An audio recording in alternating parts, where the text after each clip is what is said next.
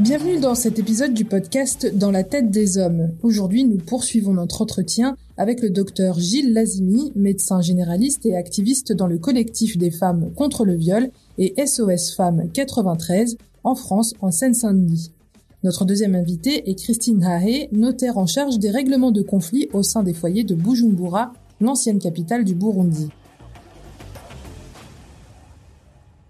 Alors Christine Haé, est-ce que la parole se libère sur les masculinités toxiques au Burundi? Heureusement, heureusement que c'est en train de changer. C'est en train de changer, c'est la raison pour laquelle nous sommes ici pour en parler. Quand on voit les Batanga Mucho qui, euh, qui donc qui font des témoignages dans les théâtres, ou bien dans, qui organisent des, des, des, des journées d'échange pour voir, pour faire connaître à d'autres comment ils ont changé c'est en train de changer. Avec, avec cette génération, la génération actuelle et future, je pense que ça, ça changera complètement. Ça changera complètement. Alors, le président français, Emmanuel Macron, a décrété l'année 2020 comme celle des luttes contre les violences faites aux femmes. Est-ce que le gouvernement en a fait assez, docteur Lazimi? Effectivement, depuis 20 ans, il y a énormément de progrès, il y a énormément d'actions de, et de financements qui ont été mis en place.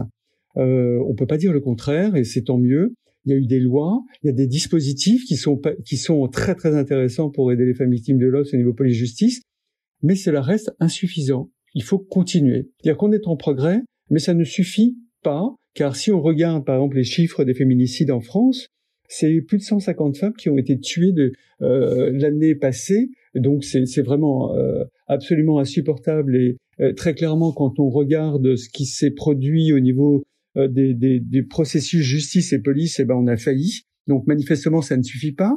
Euh, il y a un, un, certain nombre de places d'hébergement, mais ça ne suffit pas. Il y a des progrès, mais il faut qu'il y en ait encore.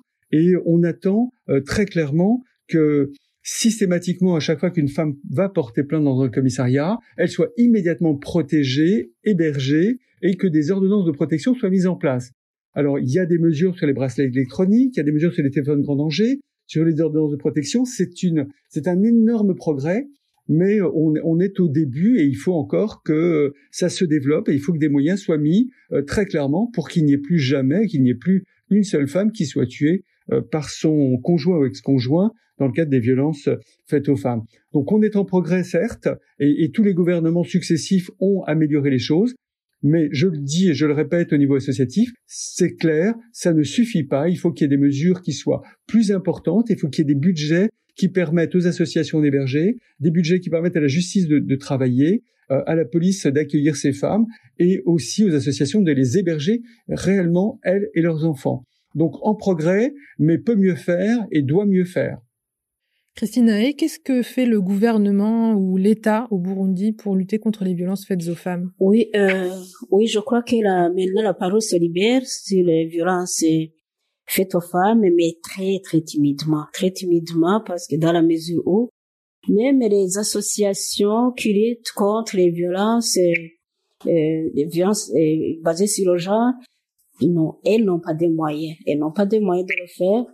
Et on voit bien même euh, euh, dans le, au ministère de la Justice, il y a des points focaux, il y a des points focaux à la, à la police, il y a des points focaux, mais qui n'ont pas qui n'ont pas bénéficié des formations. Alors, ça tendrait à disparaître si, si même ces réseaux des Abatanga Mucho pouvaient s'étendre à travers tout le pays.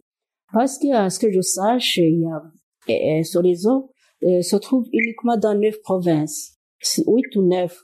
Si ce réseau pouvait, pouvait donc arriver pour la sensibilisation à travers tout le pays, donc avec des, des donc des, des, théâtres, des sketchs, des affiches, donc dans toutes les communes, dans tous les lieux publics, et peut-être donc je, je crois que ça ça pourrait marcher, mais sinon il y a c'est encore à désirer quoi, c'est encore à désirer. Christine vous êtes donc notable en charge des règlements de conflits domestiques au sein des foyers à Bujumbura, je le rappelle. Je voudrais juste vous demander si un jour, devant vous, un homme a pris conscience des violences qu'il faisait subir à sa compagne. Est-ce que vous pouvez nous raconter euh, euh, cette anecdote? Pas seulement un jour, moi je vis ça au quotidien. Donc, euh, je suis toujours avec les hommes qui viennent me dire, OK, moi j'ai été à côté de la plaque, j'ai battu ma femme, j'ai martyrisé ma femme, mais maintenant, je reviens donc euh, sur le, bon chemin. Et c'était un homme qui qui s'enivrait, donc enivrogne vraiment. Et sa femme, au moment où sa femme était labourée le chanceur, lui, il était dans les cabarets, dans les cabarets. Et de façon que le soir, quand il rentrait, il ne savait même pas où où aller, il ne savait même pas le chemin qui qui qui qui, la, qui le conduisait jusqu'à chez lui. Il dormait dans les caniveaux. Et sa femme qui venait pour le conduire jusqu'à chez eux, elle était frappée. Et, quand ça se passait la nuit, elle ne passait même pas la nuit donc euh, à l'intérieur de sa maison parce que son mari fermait après l'avoir sorti et ses enfants. Mais après, et il est venu me dire vraiment, maintenant je regrette, je regrette tout ce que j'ai fait. Mon foyer, mon couple aurait pu aller de l'avant. Et maintenant, euh, je reviens, je reviens vers ma femme. Et que même les enfants, à qui j'ai posé la question de savoir, est-ce que vous aimez votre papa? Les enfants, son aîné de 8 ans m'a dit, dit, non, avant je n'aimais pas mon papa. Parce que mon papa, quand il arrivait, on, on sortait, on passait la nuit dehors, nous et maman. Et il nous tapait. Mais maintenant, et maintenant, je, je pose la question. Et maintenant, c'est, c'est, pareil, non? Mais maintenant, j'aime mon papa.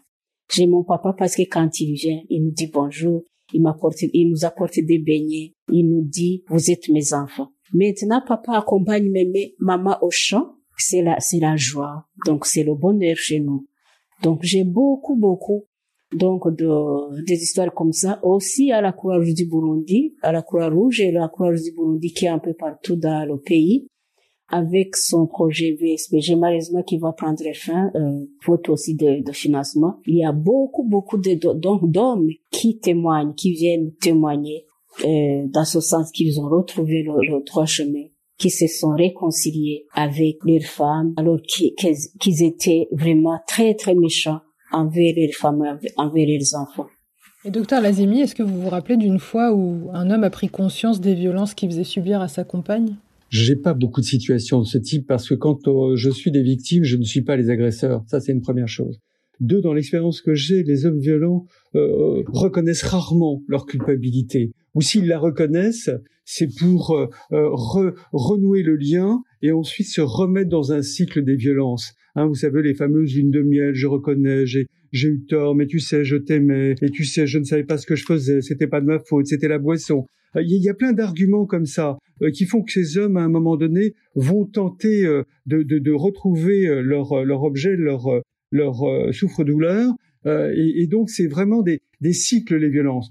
Les hommes violents, pour ce qui est de la situation en, en, France, hein, quand ils sont... Le, le meilleur moyen de leur faire prendre conscience, c'est la loi. C'est la loi, le rappel à la loi et éventuellement les peines de prison. Euh, il y a des, il y a des, des, comment dire, des stages de responsabilisation pour les hommes euh, victimes de violence conjugale. Bah, ces stages, ils sont pas très très très efficaces parce que ces hommes-là, ils, ils, ont beaucoup de mal à reconnaître. C'est toujours de la faute de la victime. C'est toujours de la faute de, sa, de la femme. Donc, ils mettent beaucoup de temps avant de reconnaître. Le bon moyen de leur faire reconnaître que un, ils ont fait des violences et que deux, il faut pas qu'ils recommencent, c'est encore une fois les peines de prison ou euh, ou, ou, les, les, comment dire l'éloignement euh, ou des mesures où on leur interdit d'approcher. Euh, les médiations euh, pénales entre un homme violent et une femme violente en France sont interdites. On ne peut pas mettre une femme victime de violence et un homme euh, victime, agresseur face à face parce qu'on les met en situation d'être co-responsables des violences qu'ils affligent et qu'ils subissent. Donc c'est quelque chose qui est interdit pénalement en France. C'est pour ça que soit on suit les, les, les femmes victimes de violence, soit on suit les, les agresseurs pour les accompagner, mais en tous les cas, euh, faire les deux, c'est pas possible. Euh, réellement, c'est euh, très très préjudiciable. Maintenant, je peux entendre que dans des pays où la loi ne s'applique pas, où l'État n'est pas défaillant, ça pose problème. C'est vrai que la lutte contre les violences faites aux femmes, c'est l'affaire de tous et de toutes, très clairement, mais c'est avant tout quand même l'affaire de l'État qui doit protéger les plus, qui doit protéger les victimes. Et, et, manifestement, si on les protège pas et si on met pas les moyens, eh ben, on laisse perdurer des situations et des situations où euh, les femmes vont encore pendant longtemps être victimes de violences. Il faut rappeler que dans la stratégie de l'agresseur, il y a ces injonctions paradoxales, il y a ces propos euh, c'est de ma faute, je m'excuse, je ne sais, je t'aimais trop, je pouvais pas supporter que tu sois bien comme ça, je pouvais pas supporter que tu sortes, j'ai bu beaucoup. C'est toujours plein d'excuses qui font que, à un moment donné, bah, les femmes pensent que, effectivement, il est tellement gentil, il ramène un bouquet de fleurs, il fait un mandat adorable, et c'est jusqu'à la prochaine fois, et c'est jusqu'à encore une fois un épisode de violence qui peut redémarrer le cycle des violences. On le connaît bien avec ces fameuses lunes de miel et ces fameux propos qui font que la femme se dit bon, allez, je vais y croire, je vais le changer, il va changer, ça va être, ça, ça va, la, situation va ne va plus perdurer. Euh, c'est pas toujours vrai et il faut vraiment que la loi soit appliquée. Il faut vraiment que les lois soient appliquées, que la société change et que l'éducation euh, soit euh, primordiale pour changer euh, ces violences et les rôles dévolus aux garçons et aux filles et qu'une égalité soit clairement affichée et, mise en place. Donc c'est vraiment quelque chose que moi personnellement je n'ai pas rencontré ces hommes qui font amende honorable et quand ils font amende honorable malheureusement c'est souvent pour continuer à avoir le pouvoir de violenter à nouveau leurs femmes. Très bien. Et euh, Christine Néa, est-ce que vous êtes pessimiste ou optimiste vis-à-vis de l'évolution des choses, euh, notamment l'amélioration, une diminution en fait euh, des violences faites aux femmes et une libération de la parole vis-à-vis de la masculinité toxique, par exemple? Que les Batanga Mucho ont lancé un exemple et dans ce sens que aussi les associations qui œuvrent pour la lutte contre les violences faites aux femmes et pour l'égalité des genres sont aussi là. Je suis optimiste parce qu'il y a un changement de comportement qui s'observe un peu partout. Je suis donc optimiste que les générations actuelles et futures puissent tirer donc au profit de ces bels exemples qui sont un peu partout. Mais je reste quand même un peu euh, inquiète par rapport euh, au travail qui pourrait être fait à l'échelle nationale parce que bon par rapport au manque de moyens et puis euh, rompre le jus du silence reste une bataille à mener, mais une bataille à mener avec des moyens. Et j'en reviens avec des moyens. Donc, euh, aidez-nous. D'ailleurs, vous avez commencé. Aidez-nous à faire le plaidoyer. Le plaidoyer, donc, pour que euh, ceux qui se sentent capables, ceux qui se sentent interpellés puissent aider notre communauté, nos communautés, notre pays, euh, pour que vraiment les violences faites aux femmes et l'égalité de genre puisse avoir lieu. Parce que sinon, moi je pense qu'il y aura même pas de il y aura même pas de, donc de développement humain durable avec toutes ces violences faites aux femmes. Alors, c'est, moi je suis vraiment optimiste. Merci. Très bien, ben, merci beaucoup euh, Madame Christine Nahe. Je rappelle que vous êtes notable en charge des règlements de conflits domestiques au sein des foyers de votre communauté à Bujumbura, l'ancienne capitale du Burundi. Et merci à vous, docteur Gilles Lazimi. Vous êtes euh, médecin généraliste, je le rappelle, en France, à Romainville, en Seine-Saint-Denis, militant féministe au collectif Féministe contre le viol et l'association SOS Femmes 93. Merci à vous deux d'avoir été avec nous. Merci à vous de nous avoir appelés. Merci beaucoup. On préparait l'émission avec moi, Martha Rodriguez, Lilo Montalto Monella et Naira Davlachian. Laurie Martinez et les studios Ochenta nous ont aidés à produire ce podcast. Je tiens à remercier le centre Hubertine Auclair, le centre francilien pour l'égalité femmes-hommes, qui nous a aidés à prendre contact avec le docteur Lazimi. Vous pouvez visiter leur site internet www.centre-hubertine-auclair.fr. Production et design de studio Ochenta, L'intro, le thème et le générique sont de Gabriel Dalmasso. Merci à Natalia Hausner pour la sélection musicale de cet épisode. Dans la tête des hommes est une série de podcasts originales d'Euronews. Pour nous suivre, rendez-vous sur euronews.com slash dans la tête des hommes pour plus de vidéos, d'éditos et d'articles sur le sujet.